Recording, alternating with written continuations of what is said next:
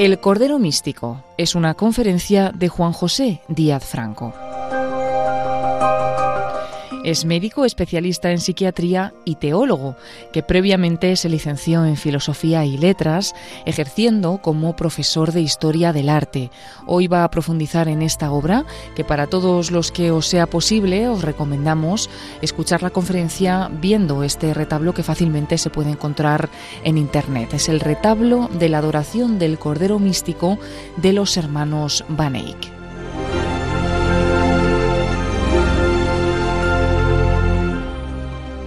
Un saludo para todas las personas que me estáis escuchando y agradecido por vuestra presencia a través de las ondas. Voy a hablaros de una obra maestra en la historia del arte universal, intentando describiros a través de las ondas el efecto visual y el mensaje espiritual que transmite la contemplación, siempre asombrosa, siempre asombrada, de esta joya del arte pictórico. Se trata del retablo de la adoración del Cordero Místico. Es la obra principal de la escuela flamenca del siglo XV. Se trata de un políptico en forma de tríptico integrado por veinticuatro tablas. Doce de ellas se ven con el retablo abierto, las otras doce con el retablo cerrado. Es un retablo de grandes dimensiones, tres cincuenta metros de alto por dos veintitrés metros de ancho cuando el retablo está cerrado y de 4,61 metros cuando está abierto. Fue realizado entre 1420 y 1432 por los hermanos Hubert y Jan van Eyck, el primero de los cuales debió recibir el encargo de llevarlo a cabo por parte del matrimonio formado por Jodocus Witt y Lisbeth Burlut, miembros de distinguidas familias de la burguesía de Gante. Iba con destino a engalanar la capilla que ambos habían mandado construir en la iglesia de San Juan Bautista de Gante,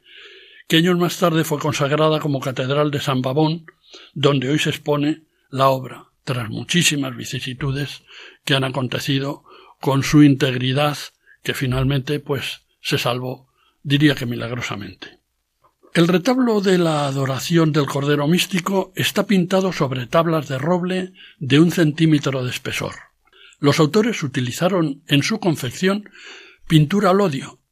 eh, cuya invención suele atribuirse a Juan Van Eyck, Jan Van Eyck, aunque por haberse utilizado previamente en Italia, se diría que la aportación de Jan queda en un exitoso perfeccionamiento de esta técnica para la cual usó pigmentos minerales desleídos en aceites secativos, con el resultado de una mayor brillantez de los colores y la posibilidad de conseguir una asombrosa minuciosidad en la plasmación de los mínimos detalles. El retablo destaca por su esplendor, por la armonía de los colores, la meticulosidad de los detalles y la grandiosidad de la visión. El retablo de la adoración del Cordero Místico constituye una auténtica síntesis de toda la historia de la redención. El comienzo trágico con la primera pareja de humanos pecadores, Adán y Eva, y el primer fratricidio, el de Caín sobre Abel la proclamación de la promesa de un Mesías por los profetas bíblicos y las sibilas paganas, la anunciación a María de la encarnación en su cuerpo de nuestro Salvador Jesucristo, la representación simbólica del sacrificio de su muerte a través del Cordero sangrante colocado sobre el altar, y por último, la gloria de la humanidad redimida en la liturgia celestial observada por las figuras de Dios, la Virgen María, San Juan Bautista y los ángeles cantores y músicos. Es, en resumen, una exaltación de la Iglesia de Cristo, en sus dos aspectos de institución y misterio, presidida por él mismo en la figura del Cordero Místico. Si debo haceros una descripción general del retablo, tendría que decir que de todas las representaciones de las veinticuatro tablas de que consta este políptico en forma de tríptico, cuatro son de carácter casi diría circunstancial respecto al tema general de la obra, pero no tan circunstancial en el sentido de que son figuras emblemáticas causantes de lo que supuso la realización de este retablo. Esas cuatro figuras, esas cuatro representaciones, corresponden a los donantes antes dichos, Jodocus y su mujer, Elizabeth, San Juan Bautista y San Juan Evangelista. Que San Juan Bautista figure en la eh, emblemática eh, portada de este retablo tiene causa porque San Juan Evangelista, que es el otro que, la otra figura que acompaña a la anterior, son los que, eh, por boca del Evangelio de San Juan, son eh, autores de la frase de San Juan Evangelista cuando ve a Jesús que se acerca para ser bautizado por él. Dice, He aquí el Cordero de Dios que quita el pecado del mundo. Así lo dice Juan Bautista y así lo recoge Juan el Evangelista. Los dos están representados, como diré antes, en figuras aparentemente escultóricas. Las veinte representaciones restantes son de carácter religioso, aunque muy dispar. Adán y Eva, Caín y Abel, figuras celestiales, una muchedumbre alrededor del Cordero, una anunciación del nacimiento de Jesús, profetas y sibilas. Cuando nosotros tenemos cerrado el retablo, y es de advertir que este retablo, como todos los de la época, aunque este de carácter excepcional por sus dimensiones y por la calidad eh, pictórica de la obra, digo que todos los retablos de medievales eran retablos que se presentaban cerrados, con las dos hojas laterales vueltas sobre la central, de forma que aparecían las pinturas que habían hecho en esas puertas destinadas a abrirse solo en días de gran solemnidad. Entonces aparecía en todo su esplendor el interior de cada uno de los trípticos. Y en este caso,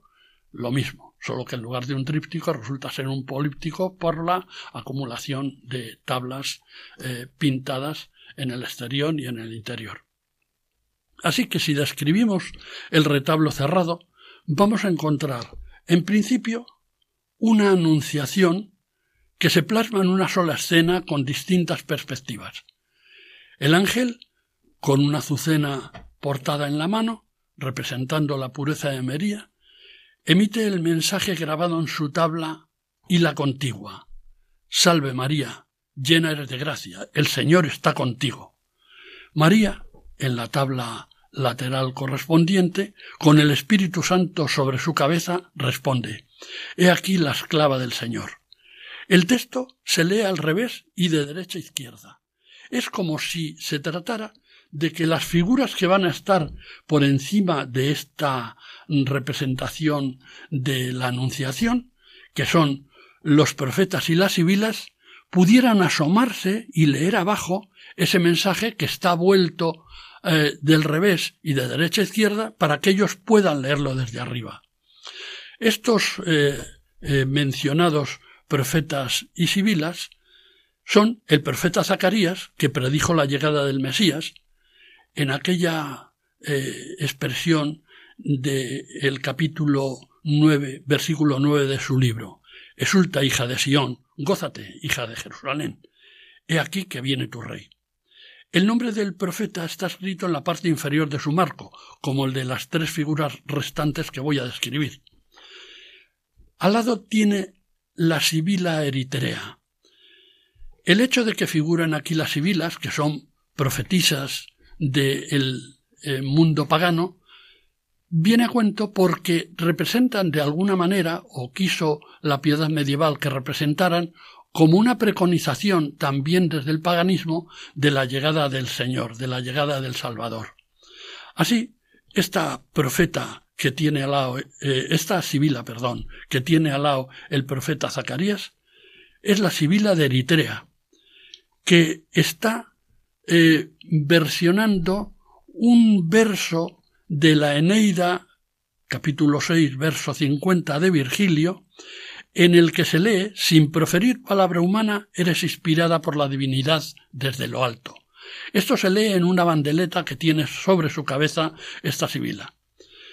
A continuación y al lado está la sibila de Cumas, con la misma bandeleta eh, que la anterior, solo que en este caso está ilustrada con una frase de la obra de San Agustín de Civitate Dei, la ciudad de Dios, capítulo 18, versículo 23 vendrá tu rey de los siglos futuros para juzgar la carne. Al lado finalmente, en el extremo, está una frase que tiene en la bandeleta sobre su cabeza el profeta Miqueas, con un texto de su eh, profecía, de su libro, en el capítulo 5, versículo 3. Saldrá de ti aquel que debe reinar sobre Israel. Esta es la parte superior del retablo cerrado. En el intermedio estaba la Anunciación ya descrita. Y abajo, en la parte inferior, están las figuras en el centro de San Juan Bautista y San Juan Evangelista a modo de esculturas de arenisca, y en los extremos Jodo Cusbit y Lisbeth Borlout, que Jan van Eyck representó magistralmente como consumado retratista que era,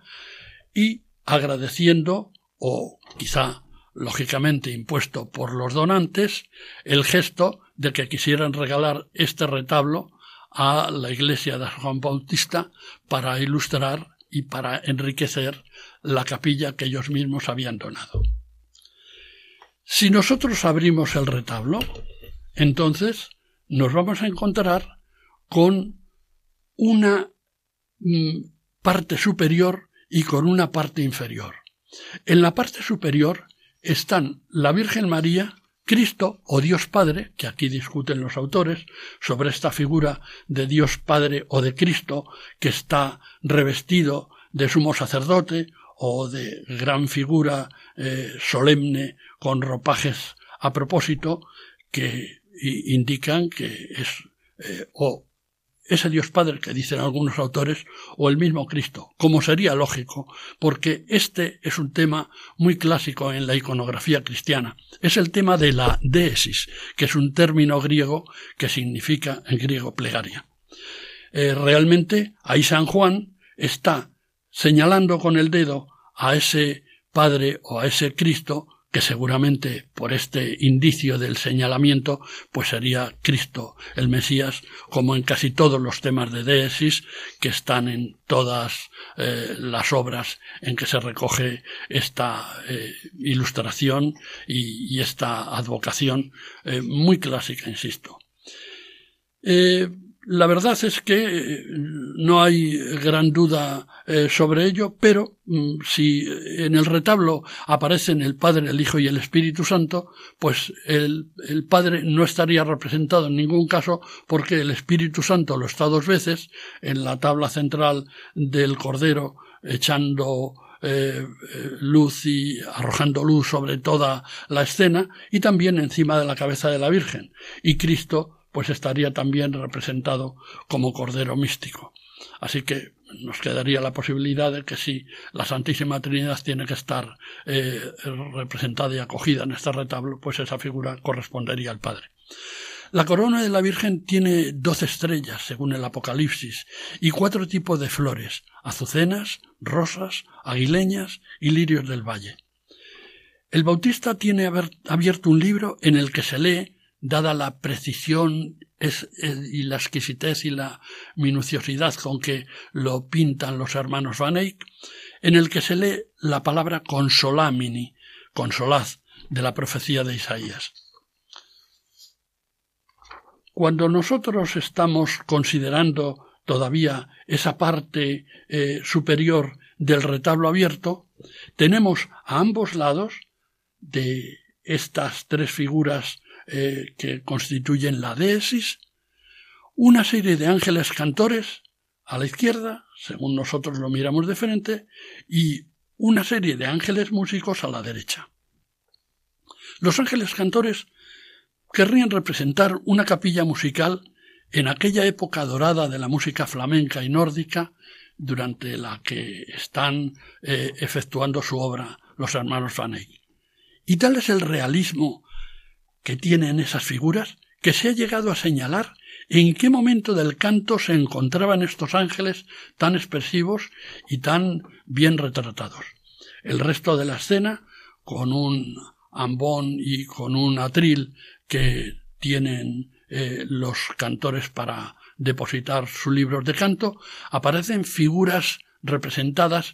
en una exquisita confección miniaturesca de los mismos. Eh, seguramente se dice que serían pintados por Uber. En el otro lado, la organista se quiere identificar a Santa Cecilia con ella. En el extremo de este retablo, a izquierda y derecha, están a la izquierda la figura de Adán. Adán tiene el pie fuera eh, y Eva lleva un cítrico, no un higo, que son eh, pues eh, a lo mejor detalles disonantes respecto a la idea de que tenemos que tenemos de aquella manzana que fue motivo de tentación para Adán y para Eva. Por contrario, ese cítrico o higo mm, correspondería con las hojas de higuera que tapan las vergüenzas de Adán, no tanto las de Eva que están más disimuladas. Son los únicos eh, personajes que aparecen en el retablo que mm, no llevan un fondo azul, sino que han sido eh, colocados en dos especies de hornacinas con un fondo oscuro, que tienen encima dos segmentos esféricos que representan unas esculturas como en arenisca, serían dos escenas eh, pintadas a la grisalla, y que representan eh, encima de la cabeza de Adán el sacrificio de Caín y Abel a Dios, cada uno con los frutos de su trabajo. Y en la derecha, encima de la cabeza de Eva, estarían representados mm, estaría representado el eh, asesinato de eh, Caín sobre Abel con una quijada de burro. Si descendemos a la segunda línea, eh, es decir, la línea de base, porque son dos, esta que es la superior y esta que me dispongo a describir que es la inferior. Diríamos que ahí aparece en el plano central como digamos, eh, tabla emblemática del retablo, pues por, puesto que da nombre al mismo, aparecen eh, la adoración del Cordero místico con el altar sobre el que está el Cordero, la fuente del agua de vida, profetas y patriarcas, apóstoles y mártires, santos obispos y confesores y santas vírgenes. todo esto es un conglomerado eh, que tiene un carácter teológico de cierta enjundia y que describimos a continuación. La descripción básica del altar, pues es que es el simbolismo de la Eucaristía, con el Cordero dando su sangre para la redención de la humanidad. Alrededor del, altar hay catorce ángeles rindiendo honores que portan, los del fondo, los instrumentos de la pasión. Todo se desarrolla bajo los rayos de la luz divina que el Espíritu Santo emite eh, a modo de, de grandes líneas de luz que invaden toda esta parte del cuadro. Todo ello en el ambiente de la Jerusalén celestial que describe el Apocalipsis. El fondo es el de una ciudad eh, de la época, pero imaginada. Únicamente serían edificios reales la torre de la Catedral de Utrecht, que está encima del Cordero, y una torre oscura con aguja afilada, que está a la parte derecha, que sería la de correspondiente a la iglesia de San Nicolás de Gante. La fuente tiene doce chorros que vierten a una fuente de mármol octogonal circundada por un canalillo con gemas. Es la fuente del agua de vida. Los ángeles producen la disposición octogonal de la, de la fuente. Eh, mm, tanto la fuente en piedra como el coro de ángeles que reproducen esa disposición octogonal tiene que ver con el simbolismo del número ocho, que en la Edad Media simbolizaba la Pascua, la resurrección, la salvación, y era la forma habitual de los baptisterios. Hay una vegetación exuberante alrededor, tan exuberante y tan minuciosa que ha permitido localizar, identificar estrictamente 42 especies botánicas. Hay un libro que se vende en la Catedral de San Babón eh, dedicado a este tema y que es una fantástica aportación a la riqueza que este cuadro tiene, que le hace interesante no sólo para los amantes del arte y de la teología, sino para todos aquellos amantes de la botánica o de eh, la miniatura que pueden asomarse con ventaja a esta obra en la que encontrarán un gran caudal de, datos para sus respectivos intereses. Esta vegetación eh, tan exuberante es un bosque mediterráneo. En realidad, en el eh, original de la obra parece que figuraba un bosque más acorde con la zona en la que el cuadro se estaba realizando, la Europa central. Pero al retomar los trabajos de Uber van Eyck, su hermano Jan van Eyck, transformó esta foresta de eh, procedencia eh, nórdica o centroeuropea en una vegetación de tipo mediterráneo, esto, como indicaré un poco más tarde, se debe a la presencia en la zona mediterránea de Jan van Eyck cuando acudió a España en dos ocasiones por motivos eh,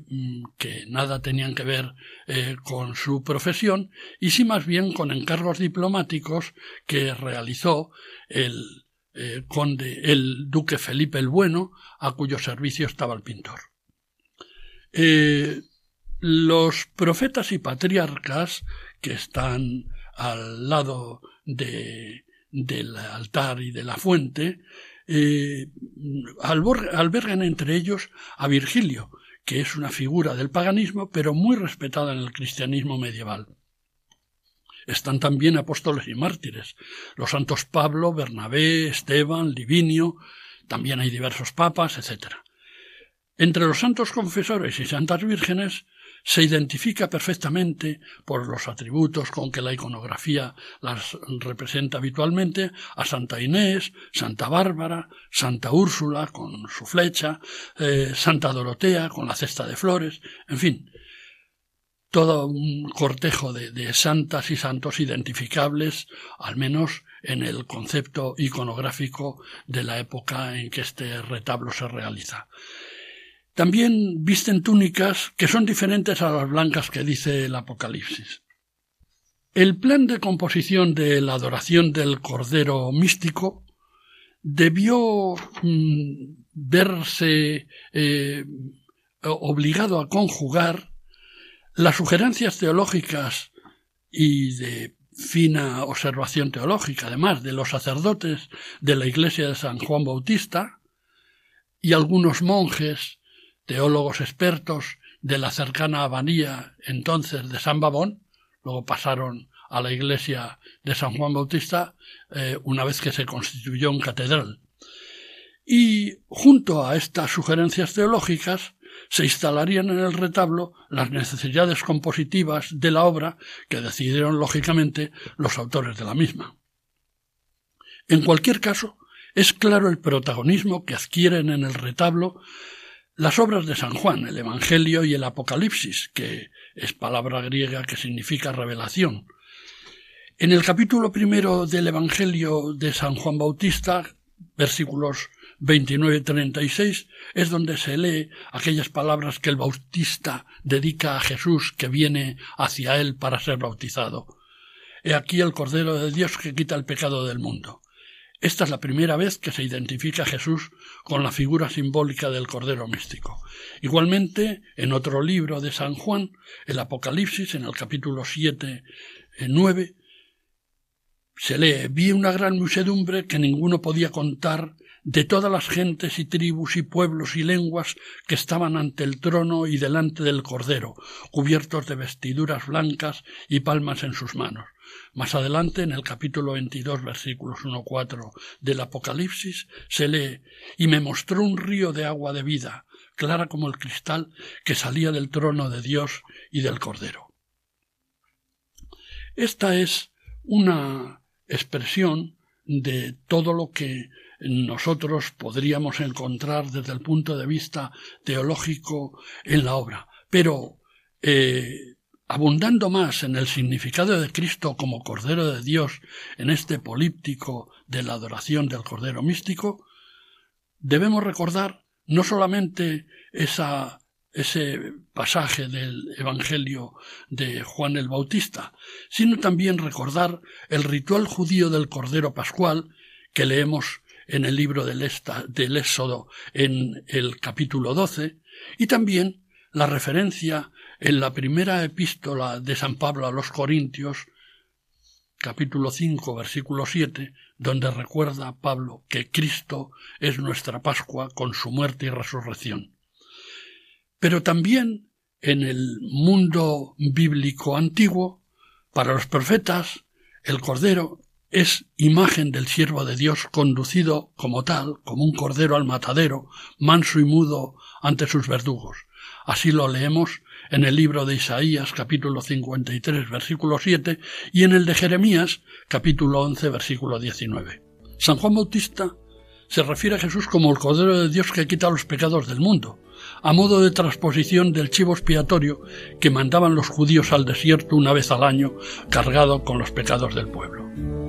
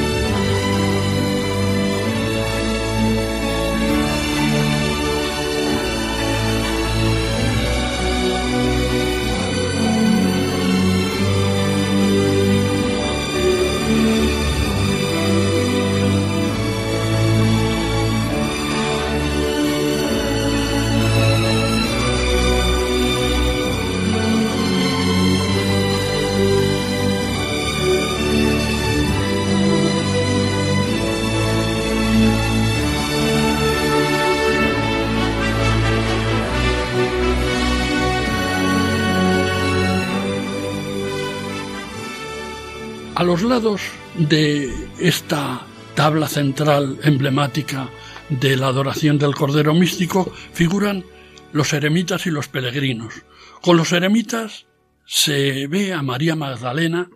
y todos ellos van guiados por San Cristóbal. En un peregrino observamos las insignias de las tres grandes peregrinaciones de la cristiandad. También están rodeados por un bosque mediterráneo.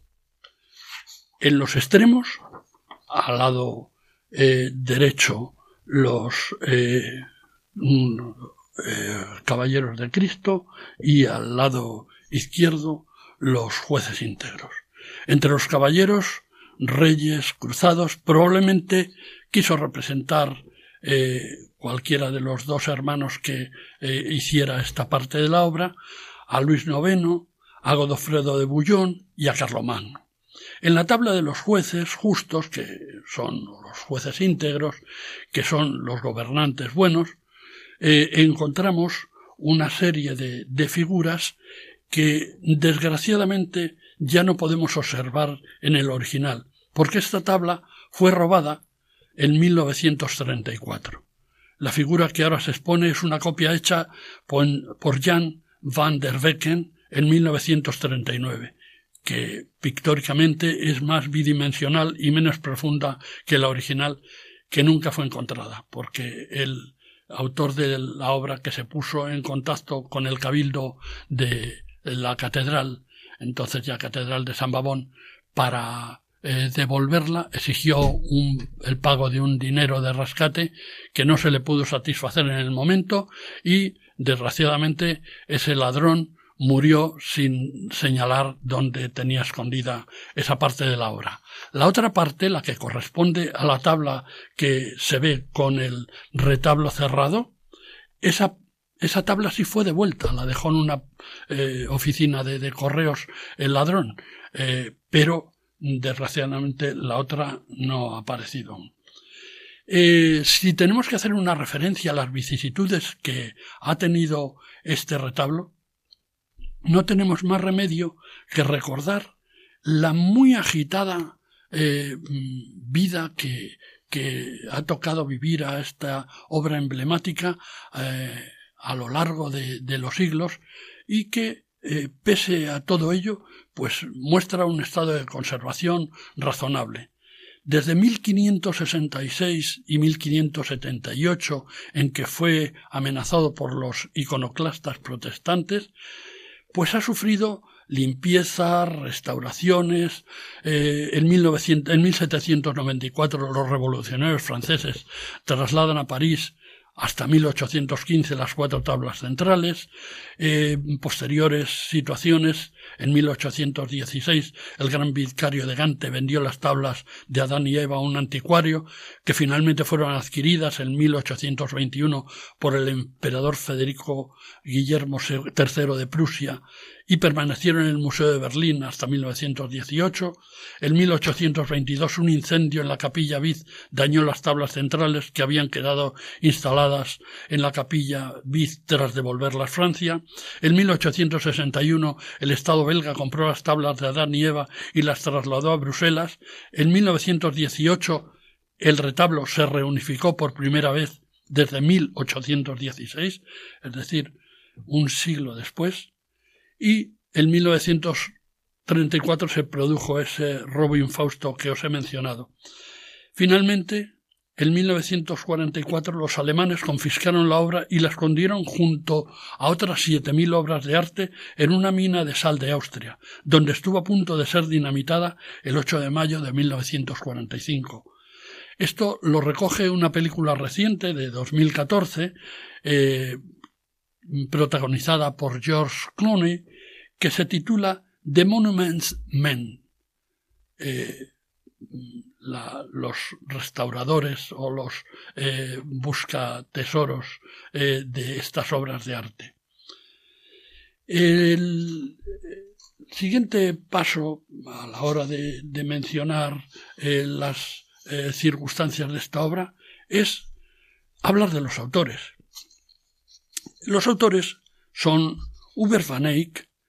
que nació probablemente hacia 1360 o 70, discuten los autores, como también con el nacimiento de su hermano Jan, y que, con toda seguridad, murió en 1426 mientras realizaba esta obra magna en Gante. El hermano, Jan van Eyck, habría nacido entre 1385 y 1390 y murió con toda certeza en este caso también, en 1441 en Brujas. hoy eh, mm, suponemos que el nacimiento se debió producir en la ciudad de Maseik. Y hoy eh, tendríamos que buscar eh, la correspondencia de Maseik en la ciudad de Maseik, de grafía un poco diferente. Observad que la figura de el nombre de Maseik hace referencia al apellido que tomaron los hermanos. Eh, es importante eh, hablar de estos dos hermanos porque resulta que el primero de ellos, Uber, que ha tenido una existencia tan eh, conflictiva dentro de las referencias de la historia del arte que algunos hasta quisieron negar su existencia. No es posible porque se sabe que murió en Gante en 1426 y eso está datado. Pero, pues, eh, es muy complicado saber hasta qué punto y en qué manera eh, intervino y en qué cuantía en la, en la realización de este retablo que su hermano continuó a su muerte y hasta la entrega a la iglesia de San Juan Bautista en 1432. Lo que sí que es cierto también es que en el marco inferior del retablo, con los postigos cerrados, se lee una cuarteta que dispuso Jan como homenaje a su hermano Uber. Esta cuarteta fue descubierta en una eh, limpieza que se efectuó en Berlín porque había quedado tapada por capas de barniz eh, sucesivas a lo largo de restauraciones y retoques de la obra. Se lee en ella el pintor Uber van Eyck, mayor que el cual no hubo otro, comenzó esta obra. Jan, segundo en el arte, la llevó a cabo por ruego de George Witt, el 16 de mayo de 1432. Os invita con este verso a contemplar la obra. Por cierto que, eh, como panegírico del hermano eh, de Uber que hizo grabar esta, esta cuarteta eh, como honor a su arte y a su presencia en el cuadro, pues digo que como homenaje a Jan en 1456, un tal Bartolomé Facio decía que Jan es considerado como el más grande pintor de nuestro tiempo. Desde 1422, Jan van Eyck estuvo al servicio como pintor de su corte del conde de Holanda, Juan de Baviera, y al morir este en 1425 pasó inmediatamente a prestar sus servicios al duque de Borgoña, Felipe III el Bueno, heredero de su padre, que fue Juan sin Miedo, que había muerto en 1419. Felipe el Bueno, así llamado por la cantidad de obras eh, excelentes, tanto en el aspecto social y económico como el de mecenazgo cultural que realizó en su largo eh, periplo de gobierno desde 1419 a 1469, eh, pues este Felipe el Bueno eh, incorpora a su entorno como pintor de cámara y ballet de chambre a Juan Van Eyck. Este cargo de valet de Sambre, un cargo discreto, pero de gran relevancia en su entorno privado, permitía a el duque utilizarle discretamente en muy variados asuntos domésticos, domésticos y en encomiendas diplomáticas diversas. Del gran aprecio que profesaba el duque a su vasallo, dan cuenta las cuantiosas pervendas y regalos, además del sueldo oficial, y además de su implicación personal apadrinando a uno de sus hijos que realizó en vida y también en muerte, puesto que abonó a su viuda no solo el último año de su trabajo, sino con donaciones posteriores, pues eh, lo que eh, el aprecio que le había merecido eh, el fallecido, pues que quería hacer presente en la viuda por si sus necesidades no alcanzaban tras la muerte del marido a subvenir todo lo que conlleva el mantenimiento de aquella casa de una viuda con unos hijos jóvenes.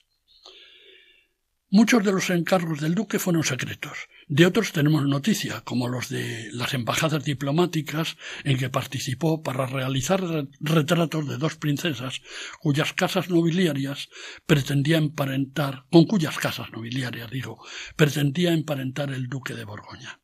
Estas princesas eran Isabel de Urgel, hija del conde de Urgel y sobrina del rey Alfonso V de Aragón, retratada en 1427, y la otra, también llamada Isabel, era hija del rey de Portugal Juan I, a la que retrató a principios de 1429, cuando la señora tenía 32 años, una edad avanzada para desposarse en aquella época una princesa, cosa que hizo con eh, el duque que mandó retratarla para conocer sus rasgos con los retratos que realizó Van Eyck eh, antes de eh, ese desposorio eh, con Isabel de Portugal que se produjo en 1430. En estas visitas a la península ibérica recorrió Van Eyck junto con los eh, embajadores de, del duque a estas dos encomiendas diplomáticas, recorrieron, digo, ampliamente España, peregrinando a Compostela, recorriendo Castilla y Levante y visitando el reino nazarí de Granada. En todos los casos pudo tomar Jan van Eyck apuntes pictóricos del natural como es el caso de la flora mediterránea, que plasmó, como ya decía antes, en la tabla central del Cordero Místico, sustituyendo a la flora original del centro, de Centro Europa. En algunos periodos de esta ajetreada vida de diplomático cortesano y pintor de cámara, debió encontrar tiempo para continuar con el trabajo en el políptico del Cordero Místico, interrumpido por la muerte de Uber en 1426, cuando éste llevaba cuatro años trabajando en él, desde que se lo encargara Jodocus en 1420. Al morir Uber, Jodocus donante del retablo y muy interesado en rematar cuanto antes y cuanto más brillantemente la obra, debió recurrir a Jan para que culminara el trabajo de su hermano. Este Jan, este Jodocus, perdón, Vid, era un ilustre eh, miembro de la burguesía de Gante, además de un financiero exitoso y un hombre de la política, eh, ambicionaba un cargo que era el de burgomaestre de la ciudad de Gante, que a nuestra que en la equivalencia actual sería el de alcalde de la ciudad, cosa que consiguió eh, en el año 33-34. Esta premura por realizar la obra y halagar así y a la población y hacerse propaganda para la elección sería el motivo de que Joducus estuviera muy interesado en que alguien del prestigio de Jan van Eyck terminara y culminara con ello el trabajo de su hermano, este retablo de la adoración del Cordero Místico. Es presumible que Jan solo pudiera asumir el encargo a partir de 1430, habida cuenta de sus compromisos anteriores con el duque de Borgoña, pero a partir de ese momento debía asumir el encargo de acelerar la finalización de la obra hasta su instalación en la capilla Vid en mayo de 1432. Es a partir de este año cuando Jan van Eyck comienza a fechar sus obras, dejando las que realizara antes de esa fecha en una nebulosa que ocupa y desconcierta a los expertos en su obra y a los historiadores del arte. Jan debió casarse hace 1430-31 y en 1432 compró una casa en Brujas donde residiría hasta su muerte en 1441. En esos años siguió compaginando su doble vertiente de pintor y de eficaz muñidor de los anhelos y ambiciones del duque Felipe III el Bueno de Borgoña. Es de advertir que eh, la vida de eh, Jan van Eyck coincide con otros grandísimos pintores flamencos como Petrus Cristo, que vivió en 1410 a 1472, de Robert Campin, llamado maestro de Flemalle, entre 1375 y 1444, y de Roger van der Weyden, que vivió entre 1400 y 1464. También con otros pintores italianos como Pisanello, Paolo Uccello, Fra Angelico, Bellini, Masaccio, Filippo Lippi, etc. Posterior a él, pero muy admirador de esta obra, fue el alemán Alberto Durero, que visitó en la, en la iglesia de San Juan Bautista la obra y se llenó de admiración tanto por las figuras de Adán y Eva como por las figuras descritas antes de la Deesis. Y así eh, lo retuvo en sus comentarios y probablemente eh, imitando algunos de estos eh, mm, gestos y de alguna de estas aportaciones a la pintura que habían logrado los hermanos Van Eyck y que él recogió. Debo decir que esta obra se pinta en un momento de gran agitación espiritual en toda Europa. ¿Por qué? Pues porque en un tiempo eh, de grandes eh, polémicas y de grandísimas eh, penurias, estos pintores deben hacer su obra en medio del recuerdo y de la presencia de unos acontecimientos excepcionales. En 1348 había estallado en Europa la peste negra. La peste negra, que tuvo eh, o como tal peste negra más eh, leve, porque eh, la, expresión fuerte y, el periodo intenso negativo y, digamos diezmador de la población había sido entre 1348 y 1351 Luego digo que se replicó en 1361 y en 1373. Pero fue tal la mortandad de la peste negra, que por cierto procedía de Asia, traído por unos eh, marineros genoveses contagiados por unos eh, tártaros con los que habían tenido eh, contacto, pues fue tan espeluznante que si en 1300 en el año 1300 había 73 millones de habitantes en Europa, en 1350 debido a la peste negra y en menor medida a otras epidemias y, a las guerras, en 1350 había solo 51 millones de habitantes y en 1400 45 millones de habitantes. Es decir, que en 1351 desapareció un tercio de la población europea. Además se dio una despoblación del medio rural, una con eso como consecuencia una reducción de la superficie cultivada y una caída de la producción de pan, que era el elemento esencial en aquel momento, con la consecuencia de enormes hambrunas y enorme mortandad también por esta causa. Junto con esta causa de enorme mortandad,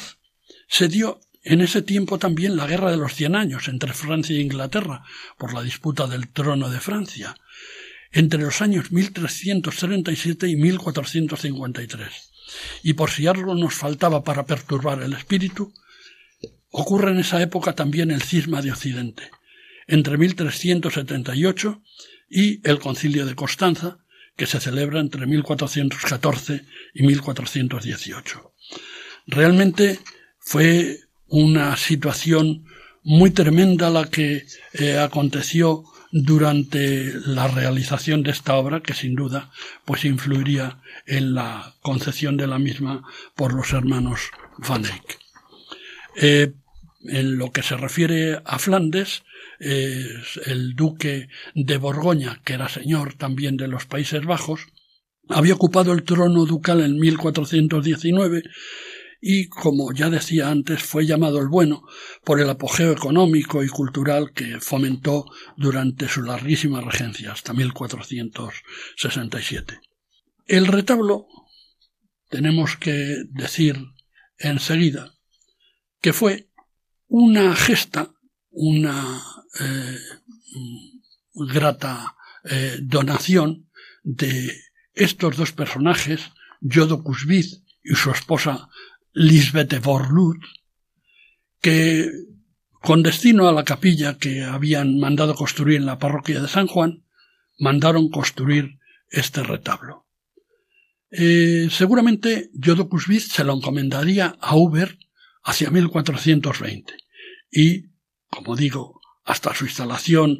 definitiva el 6 de mayo de 1432, la continuó eh, su hermano Jan. Bien, todo este relato de este retablo prodigioso podéis concretarlo con una visita a esta catedral de San Babón en Gante, que es eh, en lo que se transformó la iglesia de San Juan Bautista en 1540, cuando eh, una vez que la abadía de San Babón cercana eh, fue obligado a, trasladarse a la iglesia de San Juan Bautista,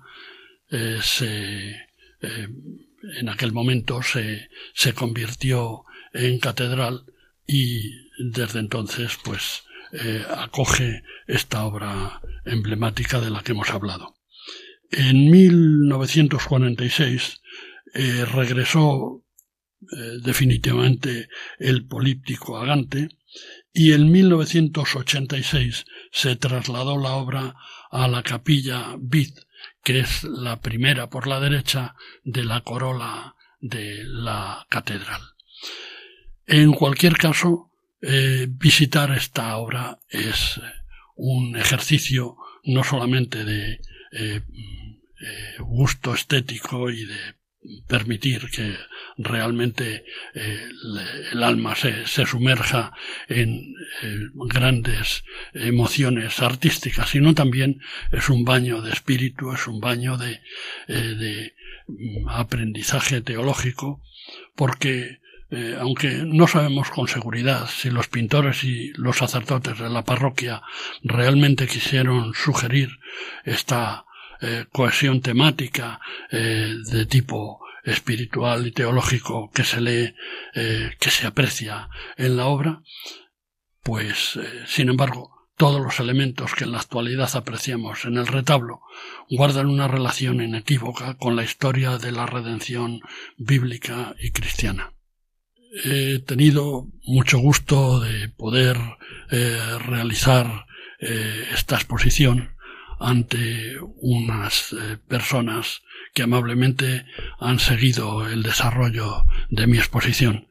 Os saludo a todos de nuevo y os deseo que la paz y el bien estén con vosotros en todos los momentos de vuestra vida.